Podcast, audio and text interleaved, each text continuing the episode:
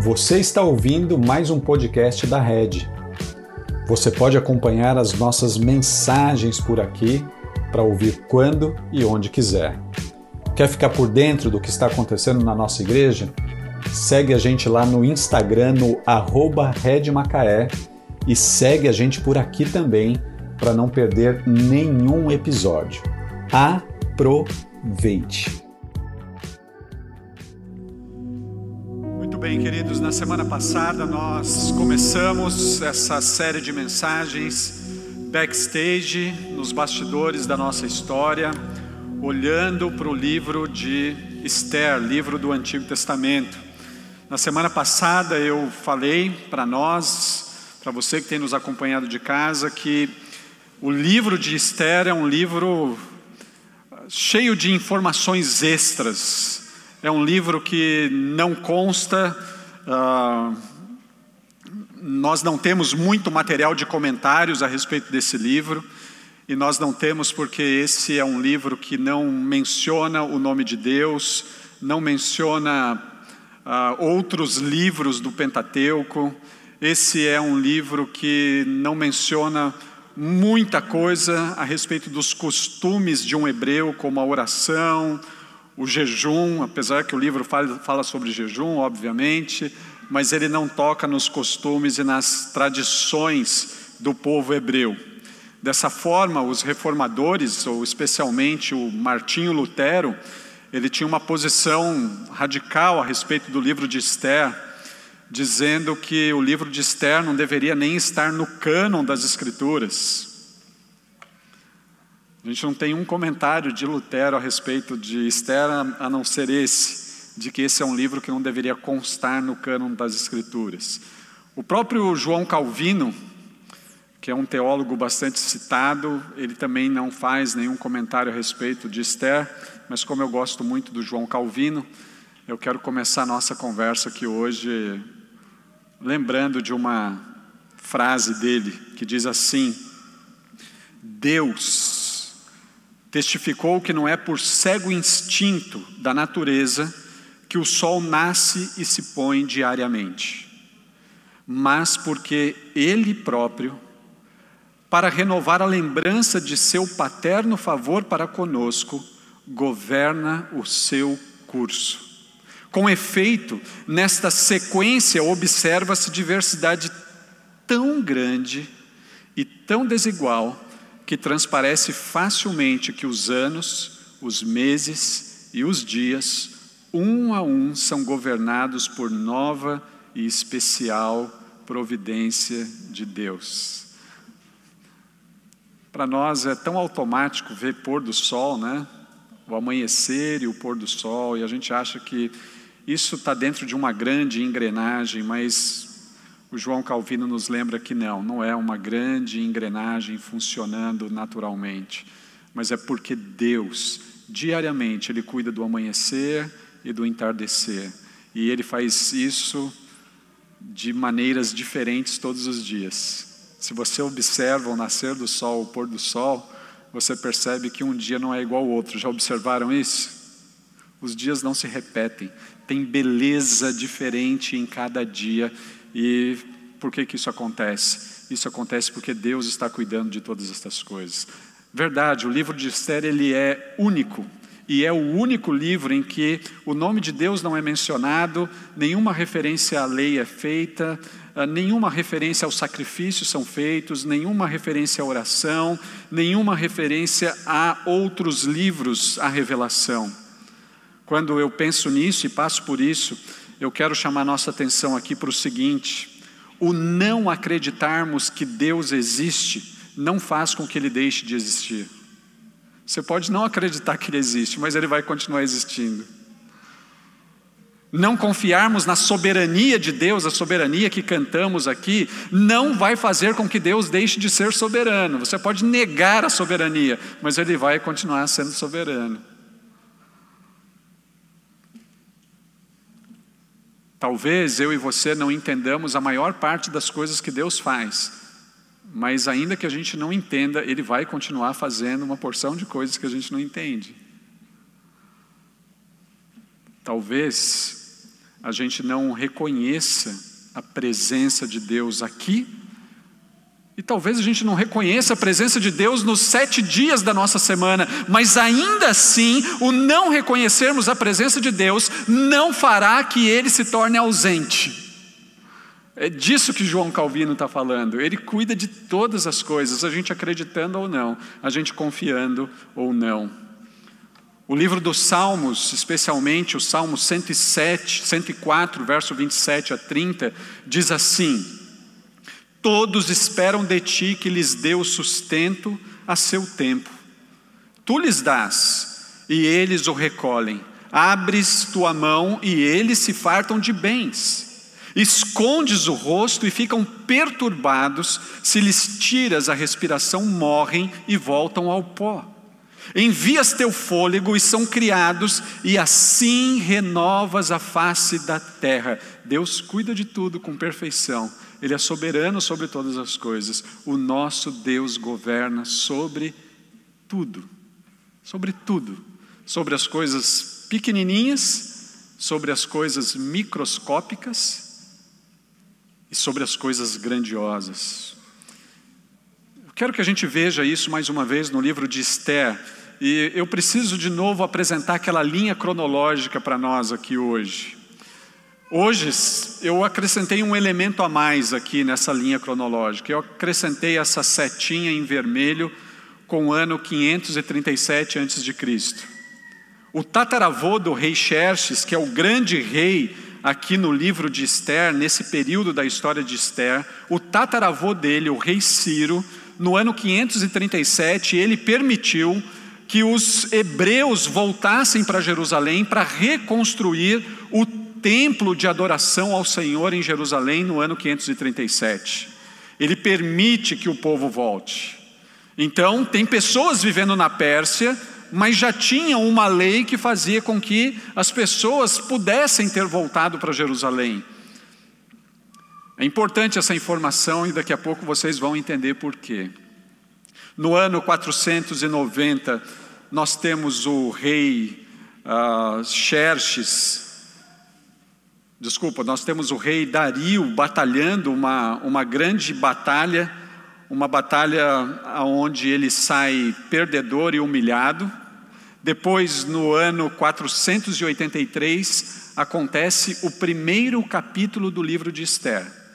Aquele primeiro capítulo onde a rainha Vasti, ela diz não para os caprichos da Pérsia. Aquele capítulo onde a rainha Vasti se torna a resistência. Aquele capítulo que nós vimos na semana passada acontece no ano 483. Depois daquela loucura do capítulo 1, do rei bêbado que faz uma ordem para que as esposas obedeçam e para que os maridos se, tornem, se tornem líderes, esse rei, o rei Xerxes, ele sai para uma grande batalha, a batalha de Termópila, aonde ele vence o Leônidas. Mas meses depois, dias depois, ele é humilhado de novo numa batalha em Salamina. E aí então ele começa a voltar para casa, mas como é inverno, antes de chegar em Suzã, ele passa o inverno na cidade de Sardes. E como ele é um rei casado, ou que anteriormente era casado, ele passa mais frio porque ele não tem mais a sua esposa para se aquecer. E quando o inverno dá uma amenizada, no ano 479, ele chega de novo lá em Suzã. Então, o capítulo para onde nós vamos olhar hoje, ele está distante do capítulo 1. Ele está bem distante do capítulo 1. E isso é importante que a gente saiba. Então, eu quero convidar você a, a mais uma vez prestar atenção comigo no que vai acontecer aqui no capítulo 2. Livro de Esther, capítulo 2, o texto bíblico diz assim: Passada a indignação de Xerxes, ou seja, já fazia tempo, já fazia tempo que ele tinha feito uma besteira, já fazia alguns meses que ele tinha lidado com a sua derrota humilhante lá em Salamina. Passada a indignação de Xerxes, ele começou a pensar em Vasti. Naquilo que ela havia feito e no decreto que ele havia publicado.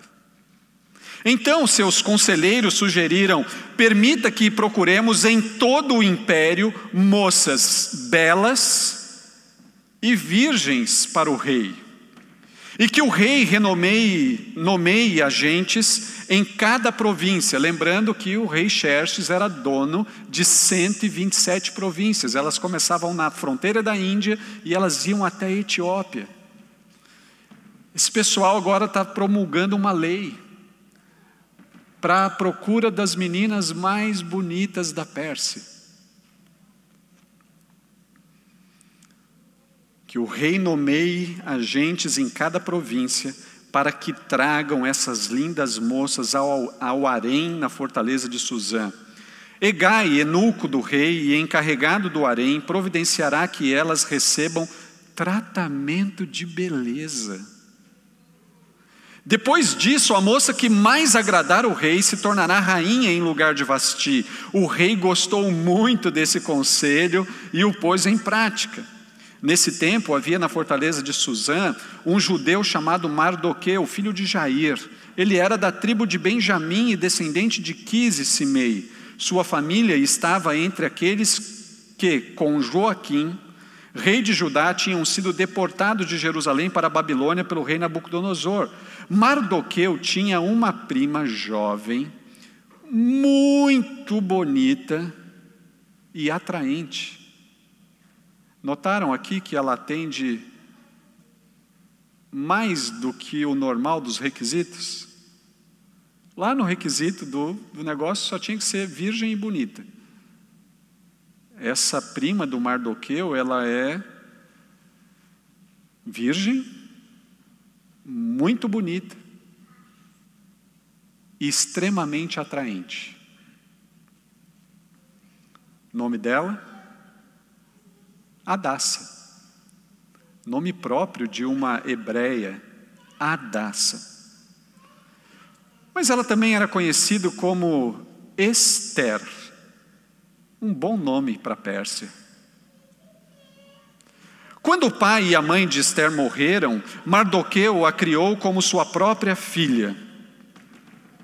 Como resultado do decreto do rei, Esther e muitas outras moças foram trazidas ao palácio real na fortaleza de Susã e colocadas sob os cuidados de Egai, o encarregado do harém. Egai ficou muito impressionado com a beleza de Esther e a tratou com bondade.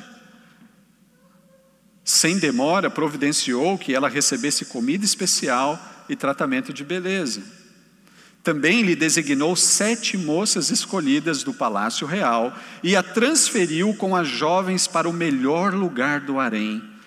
Mardoqueu havia instruído Esther a não revelar a ninguém sua nacionalidade nem a origem da sua família. Todos os dias, Mardoqueu caminhava perto do palácio do harém para saber notícias de Esther e descobrir o que estava acontecendo. Antes de ser levada aos aposentos reais, cada moça recebia os 12 meses prescritos de tratamento de beleza: seis meses com óleo de mirra e outros seis meses com perfumes e cosméticos, o que toda irmã aqui deseja. Doze meses no salão de beleza. O terror dos homens, né? Quando chegava a sua vez de ir aos aposentos reais, podia escolher do harém as roupas e as joias que ela quisesse. À tarde era conduzida aos aposentos reais, na manhã seguinte ia para outra parte do harém, onde moravam as mulheres do rei. Ali ficava sob os cuidados de Saasgás, eunuco do rei encarregado das concubinas ela não voltaria a se encontrar com o rei, a menos que ele tivesse gostado muito dela e a mandasse chamar pelo nome. Esther era filha de Abiail, tio de Mardoqueu. Mardoqueu havia adotado Esther como filha. Quando chegou a vez de Esther se apresentar ao rei, ela aceitou o conselho de Egai, eunuco encarregado do harém. Não pediu nada do que ele sugeriu e agradou a todos que haviam. Esther foi levada ao rei Xerxes no palácio real no mês de dezembro, no sétimo ano do seu reinado. O rei gostou mais de Esther do que de qualquer outra moça. Agradou-se tanto dela que pôs a coroa real na sua cabeça. Semana passada, essa coroa real foi um problema.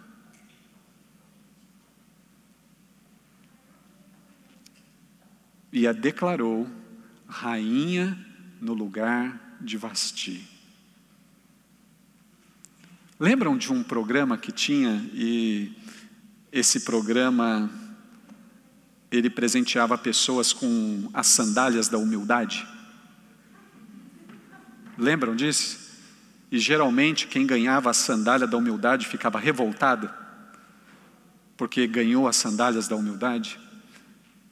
É praticamente isso que está acontecendo aqui. Ganhar a coroa de Vasti e assumir o lugar de Vasti não era um bom negócio. Era como ganhar as sandálias da humildade. Era como ganhar o, o prêmio framboesa. Quando tem um filme ruim em Hollywood, tem uma premiação do pior filme em Hollywood. E os diretores e os atores que ganham esse prêmio de, de pior filme eles ganham o prêmio Framboesa. Ninguém quer ganhar esse prêmio. A Esther ela ganhou a coroa que pertenceu a Vasti. Para comemorar a ocasião, ofereceu a todos os nobres e os oficiais um grande banquete em homenagem a Esther declarou aquele dia feriado em todas as 127 províncias e distribuiu presentes generosos para todos. Mesmo depois que todas as moças haviam sido transferidas para outra parte do harém e que Mardoqueu tinha se tornado um dos oficiais do palácio, Esther continuou a manter em segredo a sua nacionalidade e a origem da sua família. Esther continuou a manter em segredo a sua nacionalidade e a origem de sua família. Ainda seguia as instruções de Mardoqueu como havia feito quando vivia sob os seus cuidados.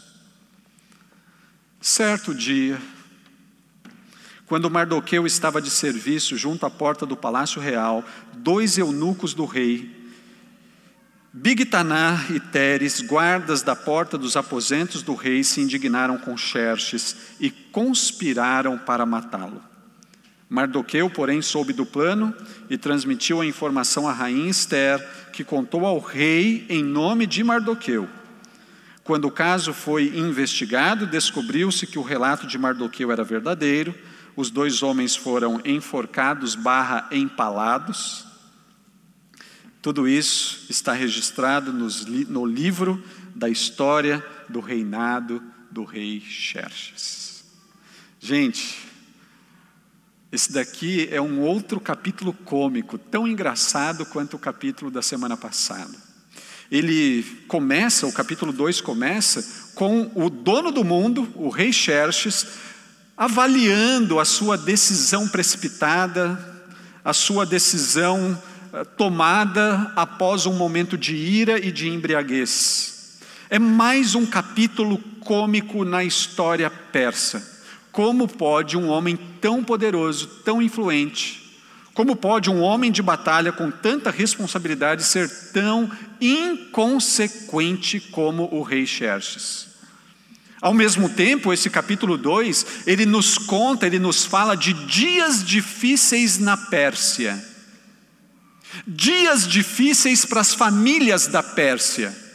Dias aonde a Pérsia chegava na casa dos persas e as meninas mais bonitas eram tomadas. Puxa, eu sou tão feliz de viver no Brasil.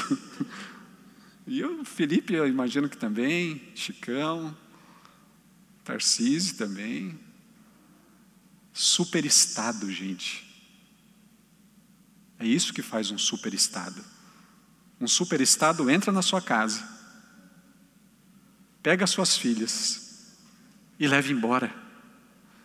O superestado não chega na sua casa e fala assim: a Zoe quer participar de um concurso de beleza?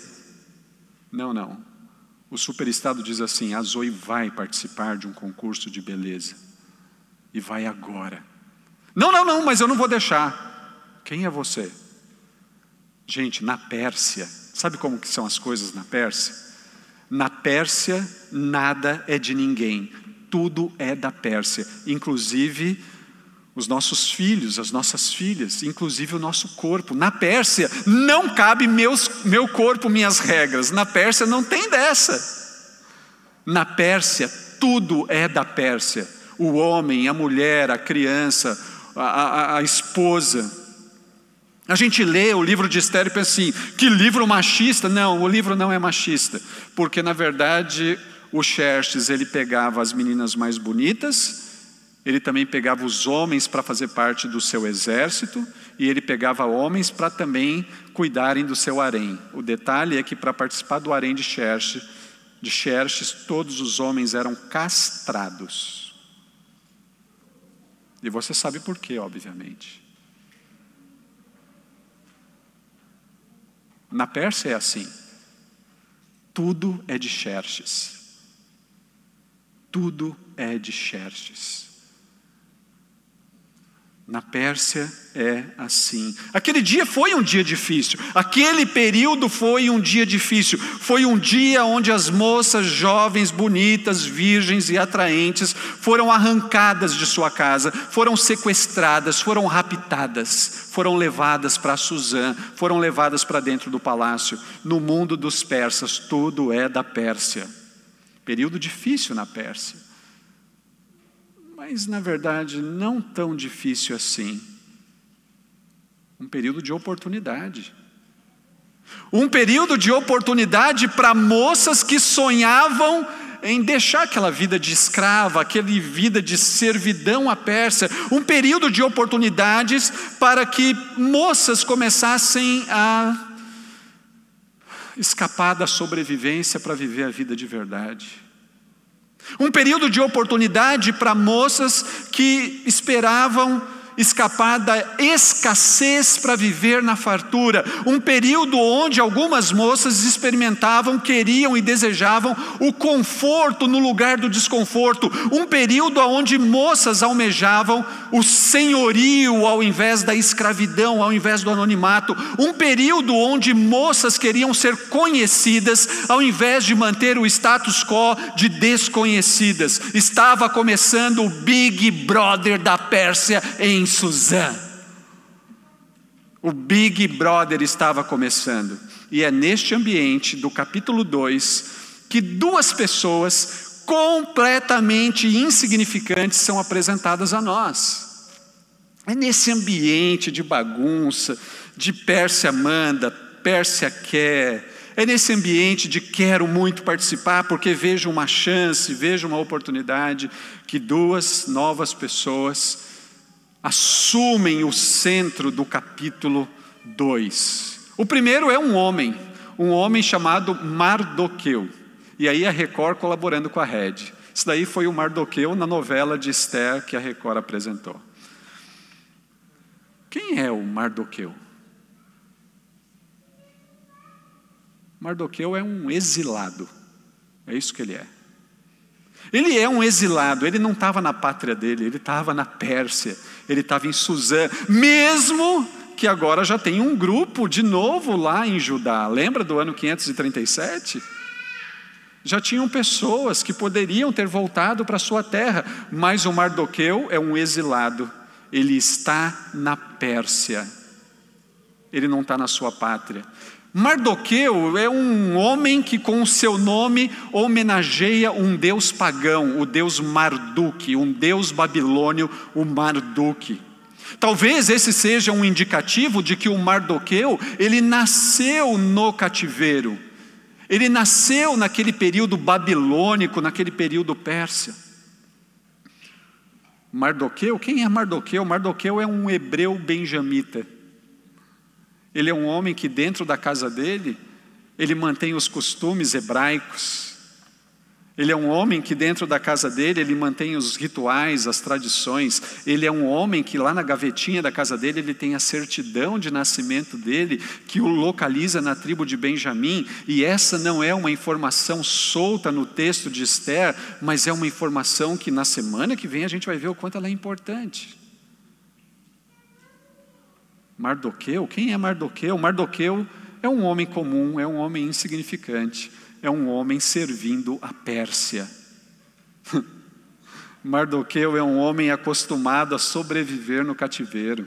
Mardoqueu é um homem que aprendeu quais são os caprichos da Pérsia, como a Pérsia abusa das pessoas. Mardoqueu é um homem que ouve as histórias da Pérsia, as conquistas de Xerxes, as derrotas de Xerxes. Mardoqueu é um homem que faz contatos. Mardoqueu é um homem que anda, que tem trânsito livre. Mardoqueu é um homem que aprendeu a se sair bem aonde as pessoas não gostam da gente.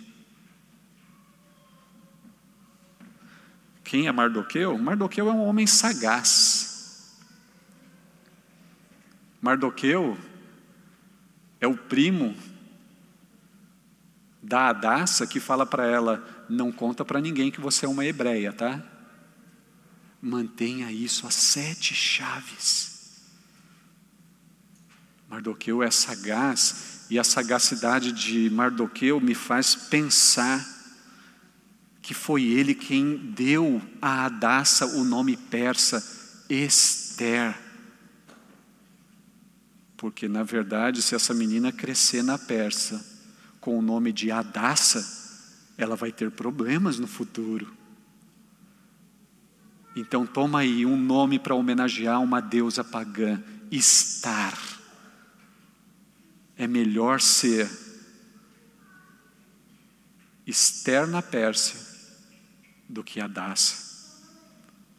E Esther vai se sair muito bem de Esther. A Daça vai se sair muito bem de Esther.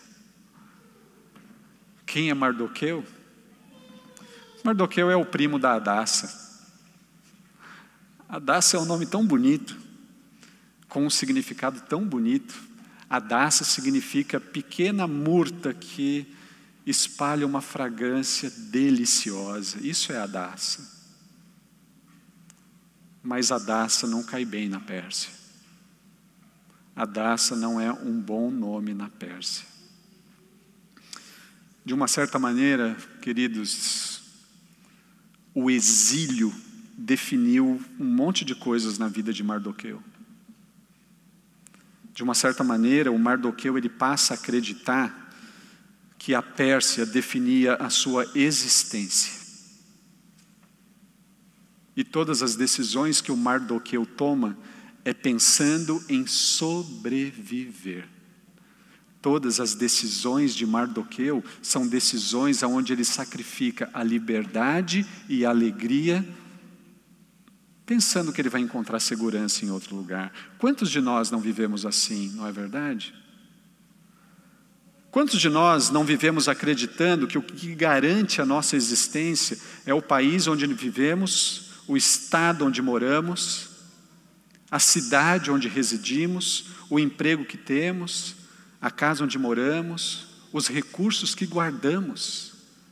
Quantos de nós no século 21 não vivemos como Mardoqueu na Pérsia? O grande problema disso não é a casa que temos, o trabalho que desenvolvemos, o país onde moramos. O problema disso é quando nós somos assimilados e absorvidos por isso e passamos então a acreditar que a nossa existência e sobrevivência depende daquilo que nós podemos alcançar, tocar e pegar. A vida de Mardoqueu é uma vida de sobrevivência. E às vezes cansa sobreviver. Você já teve esse sentimento de que você só está sobrevivendo, você está vivendo quase nada, você mais sobrevive do que vive? Segundo personagem é também uma contribuição da Record. Eis aí a Esther da Record para a Red nessa noite. Essa é a Esther. Mas quem é Esther? Esther também é exilada. Esther é exilada. Ela não estava na casa dela, ela não estava na pátria dela. Exílio significa para Esther escravidão. Quem é Esther? Quem é Adassa? Quem é essa moça? O texto falou para nós que ela é uma órfã. Puxa, que triste. Se já era difícil o status quo de exilada, junta exílio com órfã. Puxa, a vida dela ficou mais dura. E ficou mais dura porque a família é super valorizada no mundo judaico, no mundo hebraico. O povo valoriza a família. Essa é uma moça que não está na sua pátria e ela não tem pai, ela não tem mãe. Quem é Esther? Esther é uma hebreia. Puxa, que moça de vida complicada. Essa moça, ela vive como uma conquistada na terra que não é dela, ela vive com a sua identidade apagada, e ainda mais porque foi melhor ela não manter o nome dela, Adassa. Ela precisou assimilar o Esther. Quem é essa moça? Essa moça é uma desconhecida, gente. É assim que a gente tem que ler o livro de Esther. Essa moça é desconhecida, ela não é a Esther Binchen, ela não é. Ela não é a Esther que ah, ela vai ganhar o concurso. Ela é tão linda que ela vai ganhar, ela é a capa da revista, a gente não vai ter chance. Não, ela é desconhecida, ela não é famosa. Esther, a Adassa, era apenas a Adassa de Judá, exilada, órfã, hebreia. Era só isso que essa moça era. Eu espero que você esteja me acompanhando muito bem no que eu estou dizendo aqui, e eu espero que você já esteja com aquele sentimentozinho pecaminoso aí no seu coração, que diz assim: Nossa, coitada dessa moça, como ela sofreu. A maneira como o texto vai nos apresentando esses personagens e a maneira como o texto vai apresentando para nós a Esther, faz com que a gente tenha dó dela, não faz? Tem alguém aí já com dó de Esther? Tem uma pessoa, pelo menos, ainda bem. À medida que a gente lê esse texto, a gente fica com pena dela e a gente acaba acreditando na máxima de que o passado dela, o sofrimento dela, a dor dela, a solidão dela, justifica todas as suas decisões pecaminosas, não é mesmo? Não é mais ou menos assim que a gente constrói os nossos argumentos a respeito do pecado? Ah, mas a minha vida, ah, o que eu vivi, ah, o que eu passei, é por isso que eu sou tão pecador assim. É uma moça que sofreu, sim. Exilada, órfã, hebreia, na Pérsia, desconhecida, mas ela também é uma moça de moral duvidosa. Essa é Esther, uma moça de moral duvidosa. Ela a Esther, ela se enquadra naquele grupo de meninas que viu no Big Brother da Pérsia uma oportunidade de ascender, de viver, de conforto, de salão de beleza. Ela viu isso lá. Essa moça que vocês estão vendo, essa moça que o texto está apresentando para nós, ela é uma moça que ela seria considerada no Brasil uma criminosa. Como assim? Por quê? Porque ela está usando informações privilegiadas. É isso que o texto diz para nós. Se você olhar comigo de novo para o capítulo 2, verso 15, nós encontramos Esther como essa moça cometendo um crime, ela está usando informações privilegiadas. Esther, capítulo 2, verso 15. Quando chegou a vez de Esther se apresentar ao rei Xerxes, ela aceitou o conselho de Regai, eunuco encarregado do harém. Esther, sabe qual é a cor que Xerxes mais gosta? Ele ama azul. Esther, você sabe qual é o perfume que o Xerxes mais gosta? Ele gosta do Joe and Joe. Usa ele essa noite. Esther, tem uma joia que o Xerxes é apaixonado por ela. Usa essa joia. Essa é uma moça que usa informações privilegiadas. E dá certo. Porque o texto diz para nós que ela ganhou o concurso. Ela ganhou o concurso. No capítulo 2, no verso 20, essa moça, ela mesmo agora já tendo ganhado a coroa, o capítulo 2, verso 20 diz assim para nós: Esther continuou mantendo em segredo a sua nacionalidade e a origem da sua família. Que padrão ético tem essa moça, né? Eu imagino que alguns de vocês devem estar pensando assim: você estragou a minha imagem da minha principal heroína da Bíblia não vou mais ler esse livro e não vou mais ouvir essa série.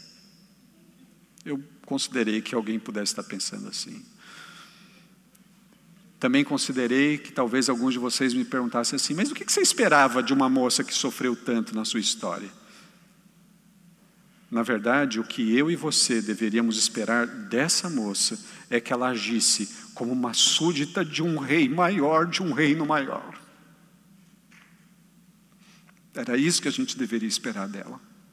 Nós deveríamos esperar que essa moça ela agisse como súdita do reino de Deus.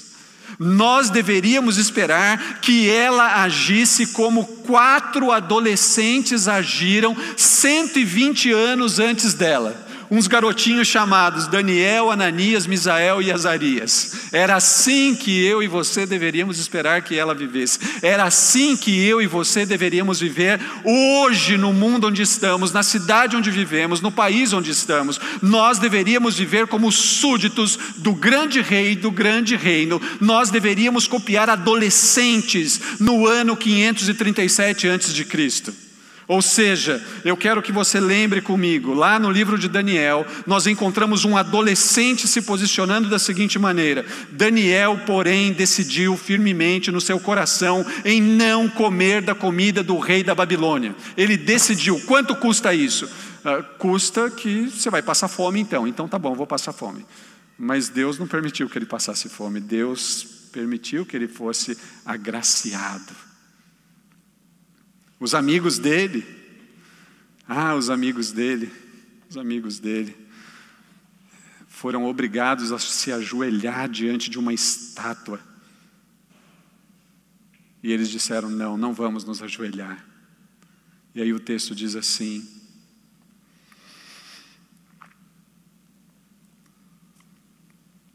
Se formos lançados na fornalha ardente, o Deus a quem servimos pode nos salvar, pode.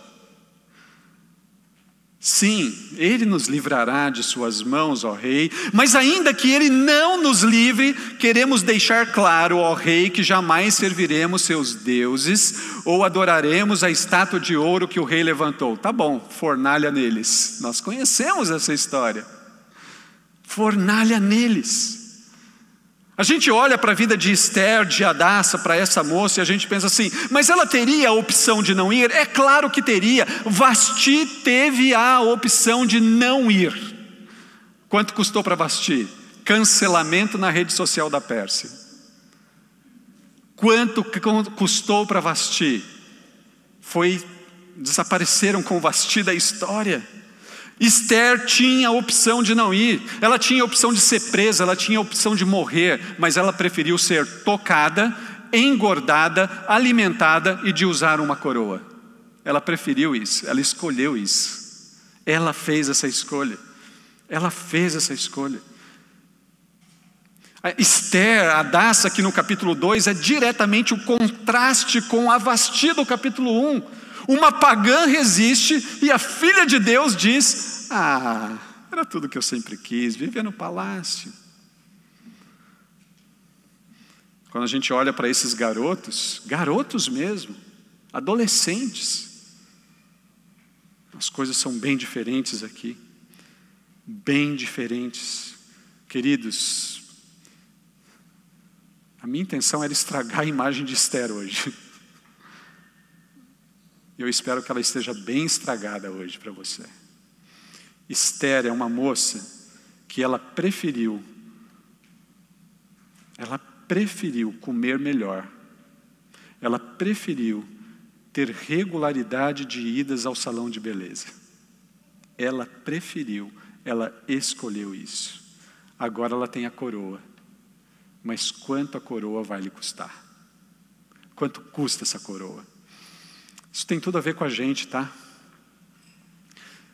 Nós somos tentados diariamente a escondermos a nossa identidade cristã.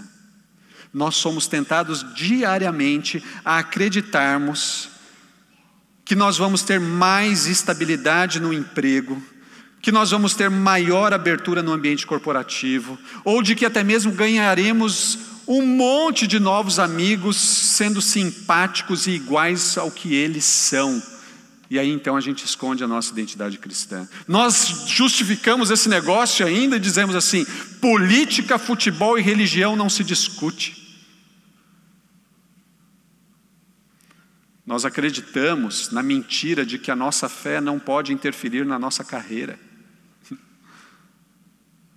Fomos seduzidos pela Pérsia. Como diz meu querido amigo, o reverendo Emílio Garófalo, nós sacrificamos nossa liberdade e alegria em troca daquilo que parece meramente seguro. Pessoal, estou terminando, mas eu preciso terminar dizendo o seguinte: Esther não é um modelo para nós. Esther não é um modelo para nós em sua condescendência, ela não é. No entanto, a história de Esther não termina no capítulo 2. Você vai ter que voltar. A história dela não termina aqui. Ou seja, o nosso passado ou até mesmo o nosso presente, não nos desqualifica para a oportunidade que temos de começar a obedecer a Deus agora de começarmos a obedecer a Deus imediatamente. O nosso passado ou até mesmo o nosso presente não nos desqualifica para a oportunidade de obedecermos Deus hoje, agora. O nosso passado não nos desqualifica para que a gente obedeça, uma obediência que vai trazer bênçãos para nós, bênção para nossa casa, bênção para nossa família, decisões erradas, motivações erradas, objetivos errados, do passado ou do presente, oportunidades perdidas, não excluem Deus da nossa vida. Obviamente, isso não significa que o pecado então não é valorizado, pecado é sempre pecado em qualquer momento. Mas o pecado não é capaz de impedir que Deus continue sendo Deus e agindo como Ele quer agir. Mas você e eu precisamos entender que o pecado nos afasta de Deus, o pecado nos distancia de Deus, o pecado tira de nós belas oportunidades, mas ele não impede os planos de Deus. Nos bastidores de Mardoqueu, nos bastidores de Esther, nos bastidores da sua vida, da minha vida, está um Deus todo-poderoso, soberano, cuidando de todas as coisas, cuidando de todos os detalhes. Por isso, nessa noite, eu quero terminar apontando três considerações. A consideração número um para nós é: em dias difíceis, como aquele dia na Pérsia, os dias difíceis não impedem os planos de Deus na sua vida. não impedem. Os dias em que nós enfrentamos dificuldades não impedem os planos de Deus. Sabe o que eu e você temos que fazer? Nós precisamos nos entregar a Ele, confiando nele. Quando os nossos dias fogem do, do, que é comum, fogem do nosso controle, quando nós enfrentamos dificuldades, enfermidades, quebra nos relacionamentos, quando nós não somos aprovados no curso ou no concurso, quando a gente perde o emprego, quando nós enfrentamos dificuldade de todas as naturezas, isso não impede os planos de Deus. O nosso desafio, o desafio para mim, para você, para todos nós, para você que está em casa, continue sendo fiel a Deus, continue sendo fiel a Deus. Continue confiando que Ele está trabalhando. Talvez nessa noite, para nós aqui, a oração dessa noite seja: Senhor, me ajuda a confiar e a ver a Sua mão invisível atuando hoje na minha vida. Esse é o desafio. Segunda consideração é, e por favor, eu preciso que você preste bastante atenção nessa consideração. Dias em que pecamos não impedem os planos de Deus. Dias em que pecamos não impedem os planos de Deus. Arrependa-se do seu pecado. Confesse o seu pecado. Confie na graça perdoadora de Deus. Queridos, atenção, por favor, toda atenção agora, olhem para mim. Deus é soberano até mesmo sobre as nossas escolhas pecaminosas. Deus é soberano até mesmo diante das oportunidades que nós desperdiçamos. Talvez Ele esteja colocando você nesse momento, talvez Deus esteja tra tenha trazido você até este momento para que você perceba que Deus quer usar você de maneira única, de maneira singular. Mas o seu pecado não impede o plano de Deus. Mas isso não torna as suas decisões pecaminosas, os seus atos pecaminosos, não pecaminosos. Pecado é pecado. E pecado sempre traz consequência. Não tem jeito. Quando a gente entende isso, a soberania de Deus, até mesmo diante dos nossos pecados, isso deveria nos conduzir, deveria nos levar a darmos graças a Deus, porque só esse Deus é capaz de transformar feiura em beleza, sujeira em limpeza. Só Deus é capaz de fazer isso. A gente leu no texto do capítulo 2 que Esther, ela é colocada num salão de beleza extraordinário. Ela era mergulhada nas especiarias. Depois ela saía daquele mergulho nas especiarias, ela era levada para uma sauna, aonde essa sauna evaporava sobre ela os perfumes, gente. Era assim que era o salão de beleza na Pérsia. Tudo isso para que ela fosse apresentada para o rei Xerxes, limpa, linda, cheirosa e macia. Queridos, assim como Esther, Deus está fazendo isso com a gente. Ele enviou o Filho dele para que nós fôssemos totalmente limpos, totalmente purificados, para que fôssemos apresentados ao próprio Deus por meio de Jesus Cristo. É isso que ele está fazendo. Lá em 1 João, capítulo 1, verso 9, o texto bíblico diz: Se confessarmos os nossos pecados, Ele é fiel e justo para nos perdoar e nos purificar de toda injustiça, de um jeito muito mais eficaz, de um jeito muito melhor do que o salão de beleza da Pérsia, se confessarmos os nossos pecados. Os nossos pecados não impedem o plano de Deus, mas o desafio para nós é confessarmos, é nos arrependermos, é vivermos com fidelidade e integridade diante do Senhor. Terceira e última consideração pessoas comuns. Pessoas comuns não atrapalham o agir de Deus.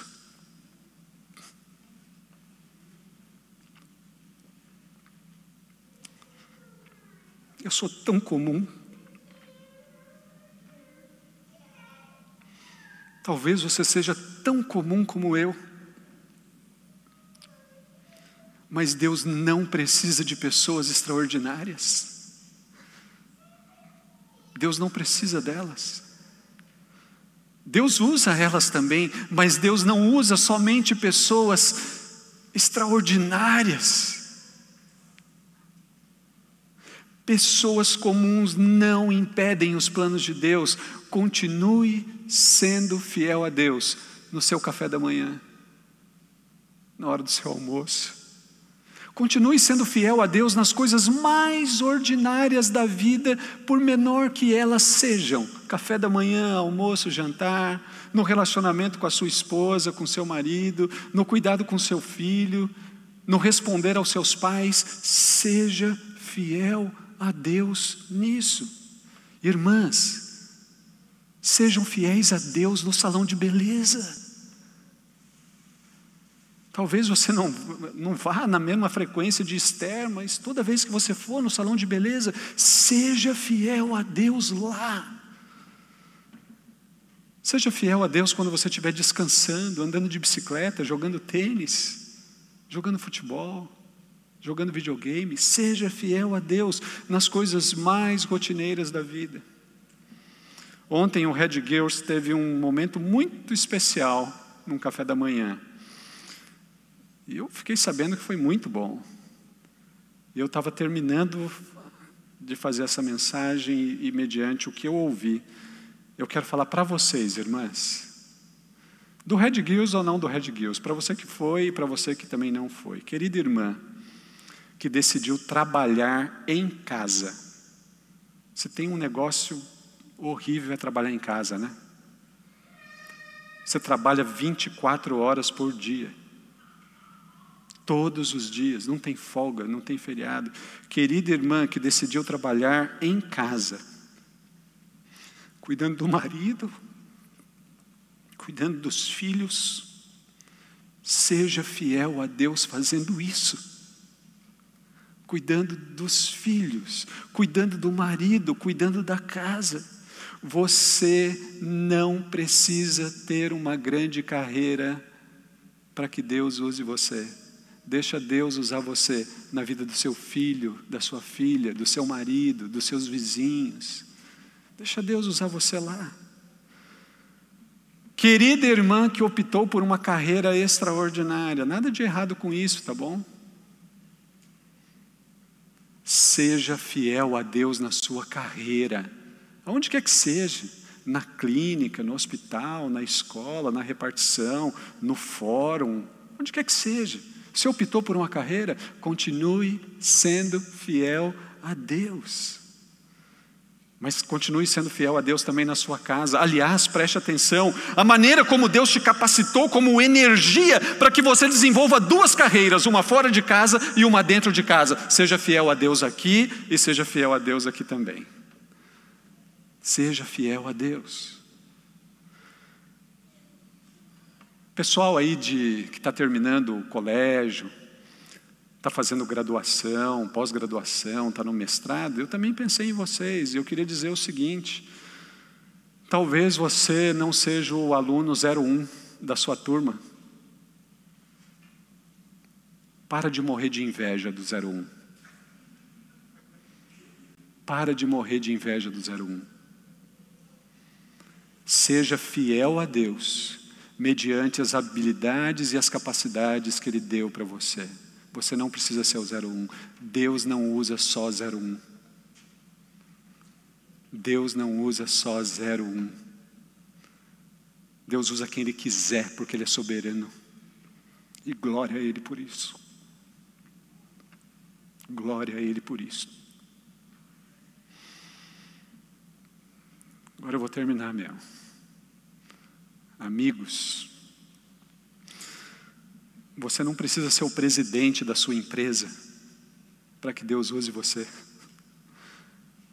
Seja fiel a Deus na função que Deus te colocou, seja ela qual seja. Seja fiel a Deus nas coisas mais simples da sua empresa. Deus não usa só presidentes, não usa só diretores, gerentes, supervisores, chefes, não. Ele é soberano. Ele usa quem ele quiser, quem ele desejar, do jeito que ele quiser.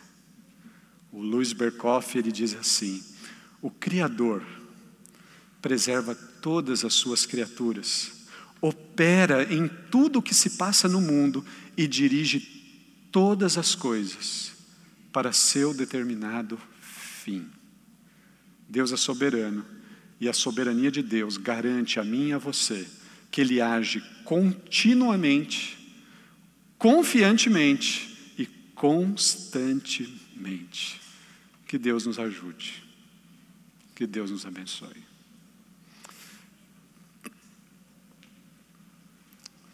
Obrigado, Senhor. Obrigado pela tua sabedoria. Obrigado pela tua soberania. Obrigado porque os teus planos são perfeitos, sempre perfeitos. Obrigado porque o Senhor age com continuidade, com constância. Obrigado porque o Senhor age com confiança. E eu peço a Ti, ó Deus, que essa noite a Tua palavra ela encontre um lugar todo especial na vida desses irmãos que estão aqui, daqueles que estão nos acompanhando de casa. Senhor, em nome de Jesus, que a Tua palavra que a tua palavra nos encoraje, que a tua palavra, que a tua palavra, ela nos habilita para sermos súditos fiéis do Senhor, o grande Rei, no teu grande reino. Que o Senhor nos habilite a sermos fiéis a Ti, nas coisas pequenas do dia a dia, nas coisas ordinárias do dia a dia. Nos ajude, Senhor, a confiarmos que os dias comuns, os difíceis, não impedem a Ti, nem mesmo os nossos pecados. Nos ajude a confiarmos nisso, mas nos ajude, Senhor, a vivermos uma vida de integridade, de fidelidade, de obediência, por reconhecermos quem o Senhor é e o que o Senhor está fazendo. Nós te agradecemos, nós louvamos o Teu nome, em nome de Jesus. Amém.